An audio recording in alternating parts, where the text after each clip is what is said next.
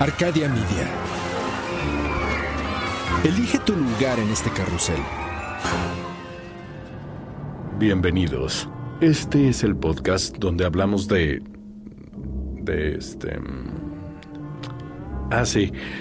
De aquellas personas quienes han transformado el mundo gracias a sus... eh, eh, ¿Qué? Ah, ah, sí. Ideas, a sus ideas. Son... ¿Cómo se llaman? Em, sí. Genios sin rostro a los que los reflectores negaron la fama para convertirlos en innovadores anónimos sepultados en la infamia. Ellos son...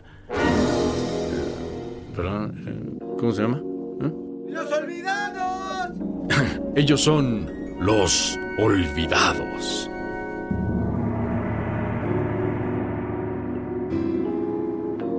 Aún recuerdo la primera historia que escribí.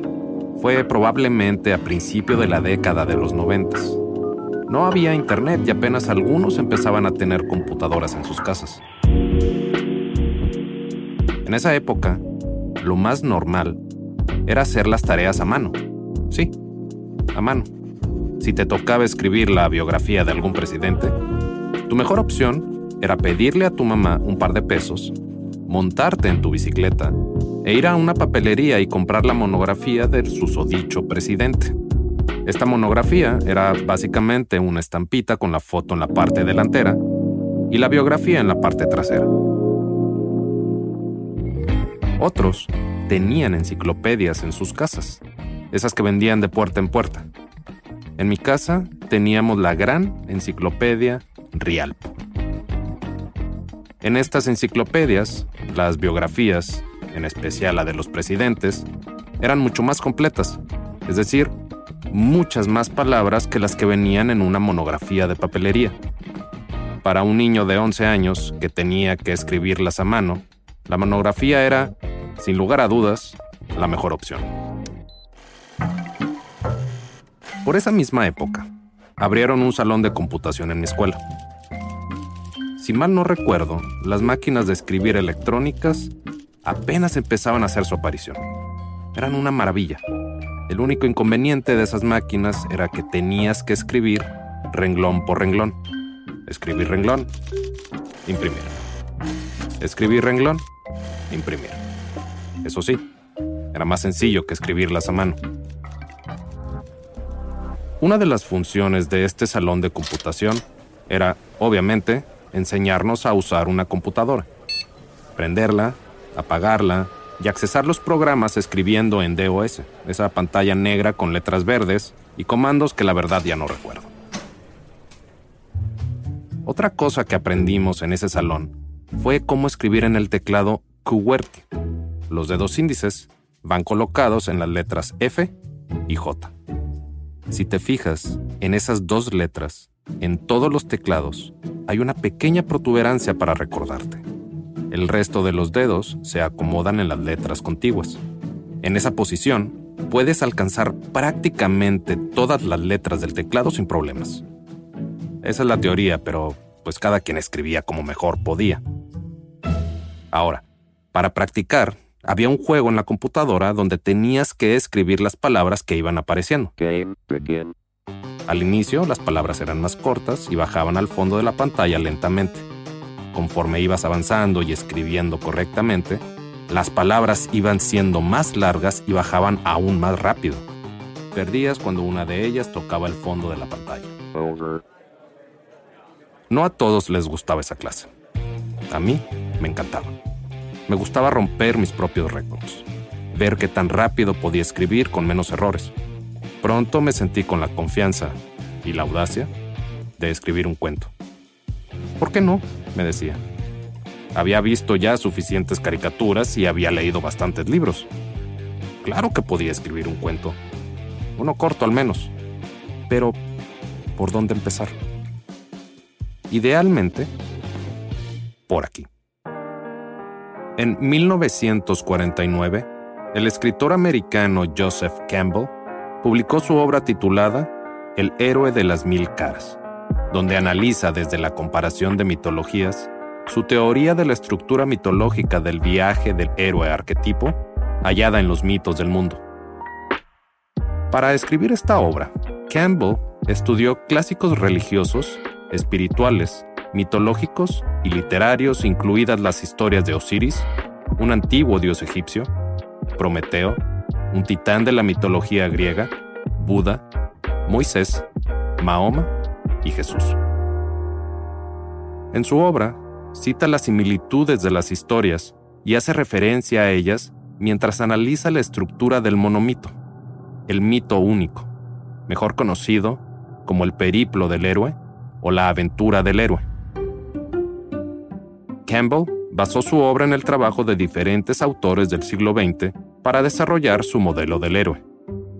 Por ejemplo, de Sigmund Freud tomó el complejo de Edipo, de Carl Gustav Jung las figuras arquetípicas y el inconsciente colectivo, y de Arnold van Gennep el concepto de la triple estratificación. También tomó conceptos del psicoanalista Otto Rank y los etnógrafos James George Fraser y Franz Boas. Campbell afirma que los héroes de un sinfín de mitos de tiempos y regiones muy diferentes comparten estructuras y desarrollos fundamentalmente similares. Campbell lo resume de la siguiente manera. El héroe se lanza a la aventura desde su mundo cotidiano a regiones de maravillas sobrenaturales.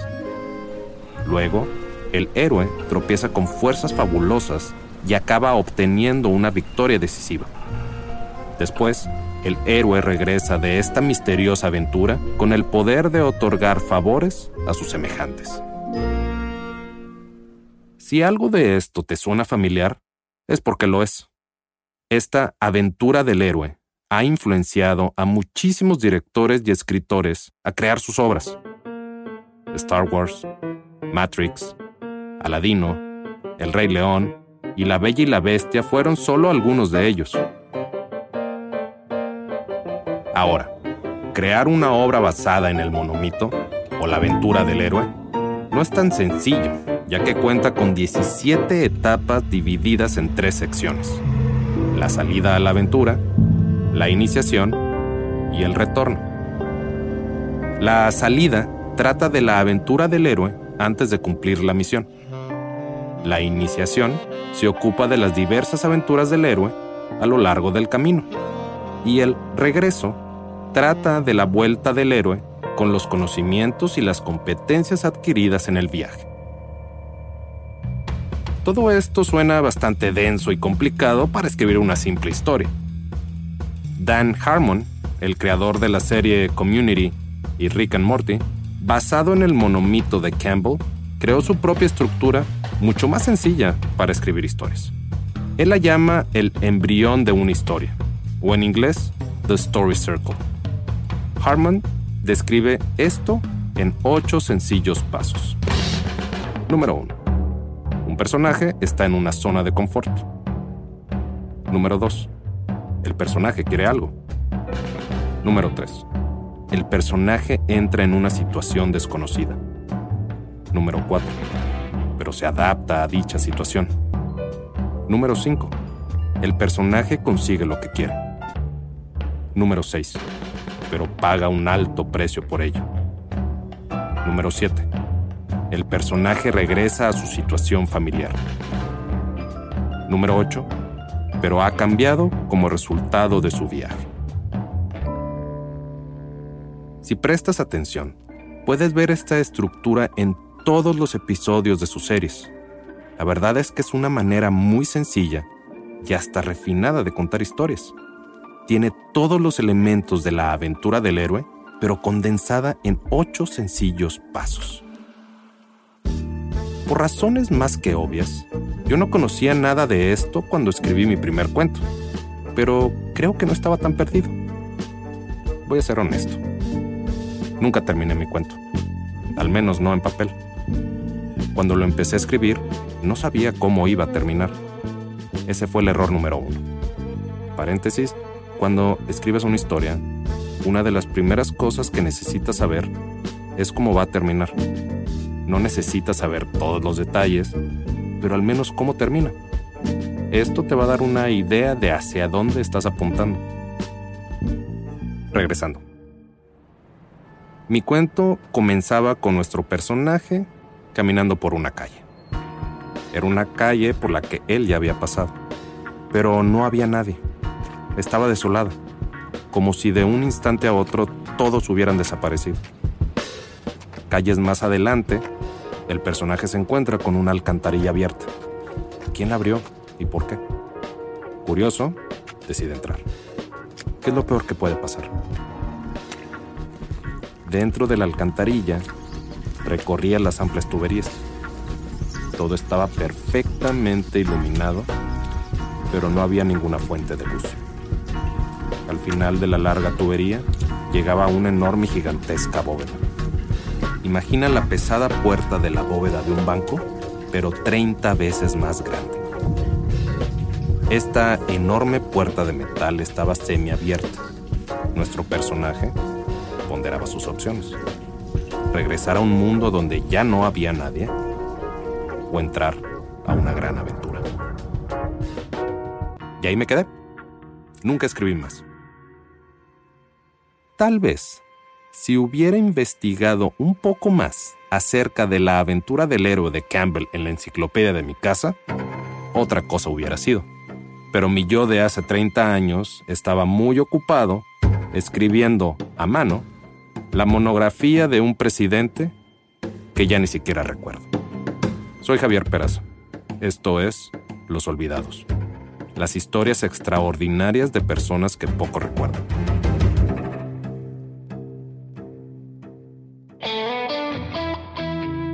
De acuerdo a Rotten Tomatoes, el sitio web estadounidense de revisión y reseñas para cine y televisión, la peor película de la historia, hasta ahora, es Enemigos, Ex contra Sever, o por su título en inglés, Ballistic, Ex vs. Sever.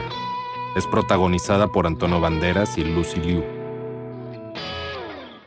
Existen 19 películas con un 0% en el tomatómetro este tomatómetro es el puntaje basado en los críticos. Además, existe el puntaje de la audiencia, como tú y como yo. Esta película en particular, de todas las 19, tiene el peor puntaje de la audiencia con una aprobación de solo el 19%. Dios mío, ¿qué pensará el director de esta película? ¿Querrá meterse debajo de una piedra? ¿Acaso quisiera que su nombre fuera borrado de los créditos para de verdad pasar al olvido colectivo? Al parecer no. Su nombre sale en los créditos y ha seguido con su carrera de director y productor. Pero a pesar de tener en su historial la peor película de la historia, este director no es el peor de todos. Existe uno mucho más malo, problemático y controversial. Su nombre es Alan Smithy. Alan Smithy nació en 1968. Perdón, fue creado en 1968. En realidad, Alan Smithy es un seudónimo usado por los directores de cine estadounidenses cuando por cualquier motivo repudian el resultado de una producción cinematográfica y no quieran aparecer en los créditos de la película. Usualmente este repudio es por la insatisfacción del director por no haber tenido el control creativo deseado sobre la película. Es el equivalente a decir, no quiero estar asociado a esta basura. El primer caso documentado de la utilización de este seudónimo fue en 1968, durante la filmación del western Death of a Gunfighter. Durante la filmación, el actor principal, Richard Whitmark, no estaba contento con el director Robert Totten y pudo conseguir que lo sustituyera Don Siegel. Después de la filmación, Siegel estimó que había pasado entre 9 y 10 días filmando, mientras que Totten había pasado 25. Lo curioso es que ambos directores tenían más o menos la misma cantidad de material de filmación en la edición final de Siegel. Pero Siegel dejó muy claro que Whitmark, el actor principal, tal vez por no confiar en ninguno de los dos directores, estuvo al mando de toda la filmación. Cuando la película estuvo terminada, Siegel no quería quedarse con el crédito y Totten también se negó. ¿Quién entonces iba a ser el director de la película? El caso se llevó al tribunal del Sindicato de Directores de Estados Unidos, o la DGA por sus siglas en inglés, y acordó que la película no representaba la visión creativa de ninguno de los dos directores. Primero se propuso usar el nombre de Al Smith, el equivalente a Juan Pérez en español, pero el nombre era demasiado común y ya existía uno dentro de la industria. Luego cambiaron a Alan Smithy, con una sola E al final, y luego optaron por Smithy, con doble E al final. A pesar de la disputa, los críticos sorprendentemente elogiaron la película y a su nuevo director. The New York Times comentó que la película estaba nítidamente dirigida por Alan Smithy, que tiene una ávida facilidad de escrudiñar los rostros y extraer nítidos detalles del fondo.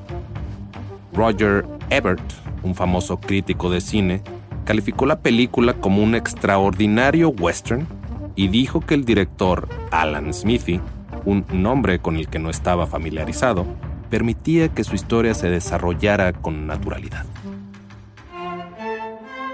Con el paso de los años y a medida que el público se iba dando cuenta de este seudónimo, el nombre de Alan Smithy se convirtió en sinónimo de una película mala y de que iba a ser un fracaso económico en taquilla. Ahora los directores podían decirle a la audiencia que lo que estaban a punto de ver no era lo que el director quería o imaginaba. Muchas películas acreditadas a Alan Smithy han sido protagonizadas por actores reconocidos. Por ejemplo, Exposed, protagonizada por Keanu Reeves y Ana de Armas, o Catchfire, protagonizada por Dennis Hope y Jodie Foster. Alan Smithy no se detuvo solo dirigiendo películas. También hay episodios de series de televisión acreditadas a este infame seudónimo. Por ejemplo, el episodio piloto de la famosa serie MacGyver, un episodio de la serie The Twilight Zone, un episodio de The Cosby Show, solo por mencionar algunos. No sabemos exactamente qué pasó con ellos en temas de producción y filmación, pero sabemos que el episodio que salió al aire no es el que quería el director. Alan Smithy también dirigió videos musicales, como I Will Always Love You de Whitney Houston, Dig in the Grave de Fade No More, Reunited de Wu-Tang Clan, Waiting for Tonight de Jennifer Lopez y Some Kind of Monster de Metallica. En ciertas ocasiones, las películas tienen que ser reeditadas para televisión o incluso para ser vistas durante los largos vuelos en los aviones. Alan Smithy también estuvo involucrado en estas ediciones. Por ejemplo, cuando la película Dune, dirigida originalmente por David Lynch, fue dictada para la televisión, se le dio el crédito a Alan Smithy. Lo mismo sucedió con las películas Rudy, Heat, Meet Joe Black y Scent of a Woman. Alan Smithy también ha aparecido en otros medios de entretenimiento. Los números 338 al 342 del cómic Daredevil están acreditados a Smithy. También tres películas para adultos, el teaser de Metal Gear Solid 4 en el E3 del 2005, el videojuego Equinox para Super Nintendo y hasta el arte de Elastic Girl para la serie Who's Who in the DC Universe de la década de los 90. El crédito más irónico de Alan Smithy es tal vez en la película An Alan Smithy Film, Burn Hollywood Burn. La película intentó hacer una sátira de este infame seudónimo. Esta giraba en torno a un director llamado en realidad Alan Smithy que intentaba destruir su propia película antes de tener su nombre asociado a ella. Irónicamente, en la vida real, el director Arthur Hiller acabó pidiendo el crédito de Alan Smithy después de reclamar que el guionista de la película, José Esteras, y el propio estudio reeditaron la película sin su consentimiento. Algunos afirmaron que se trataba de un truco publicitario para promocionar la película, que últimamente fracasó en la taquilla. Al final, la mala prensa hizo que el propio Sindicato de Directores de América dejara de utilizar el seudónimo de Alan Smithy. La creación de este seudónimo no fue para utilizarse si lo que hiciste no te gustó, sino que fue creado para que los artistas pudieran proteger su reputación y separarse de su obra si ésta, por razones ajenas a él, no mostraba su verdadera visión creativa. Un verdadero acto de rebeldía. Alan Smithy, el seudónimo de aquellos que quieren ser olvidados, no será olvidado. Narrado y escrito por Alan Smithy. Diseño de audio por Alan Smithy. Producido por Alan Smithy en los estudios de Alan Smithy en México. Mentira, esta obra sí muestra nuestra visión. Narrado y escrito por Javier Peraza. Diseño de audio por Emiliano Quintanar. Producido por Luis Eduardo Castillo en los estudios de Wetback Audio en México.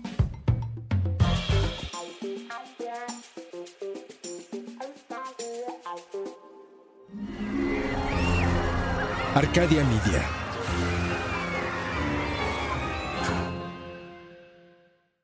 Judy was boring. Hello. Then Judy discovered ChumbaCasino.com. It's my little escape. Now Judy's the life of the party. Oh, baby, Mama's bringing home the bacon. Whoa, take it easy, Judy. The Chumba life is for everybody. So go to ChumbaCasino.com and play over 100 casino style games. Join today and play for free for your chance to redeem some serious prizes. ChumbaCasino.com. No purchase necessary. Void where prohibited by law. 18 plus terms and conditions apply. See website for details.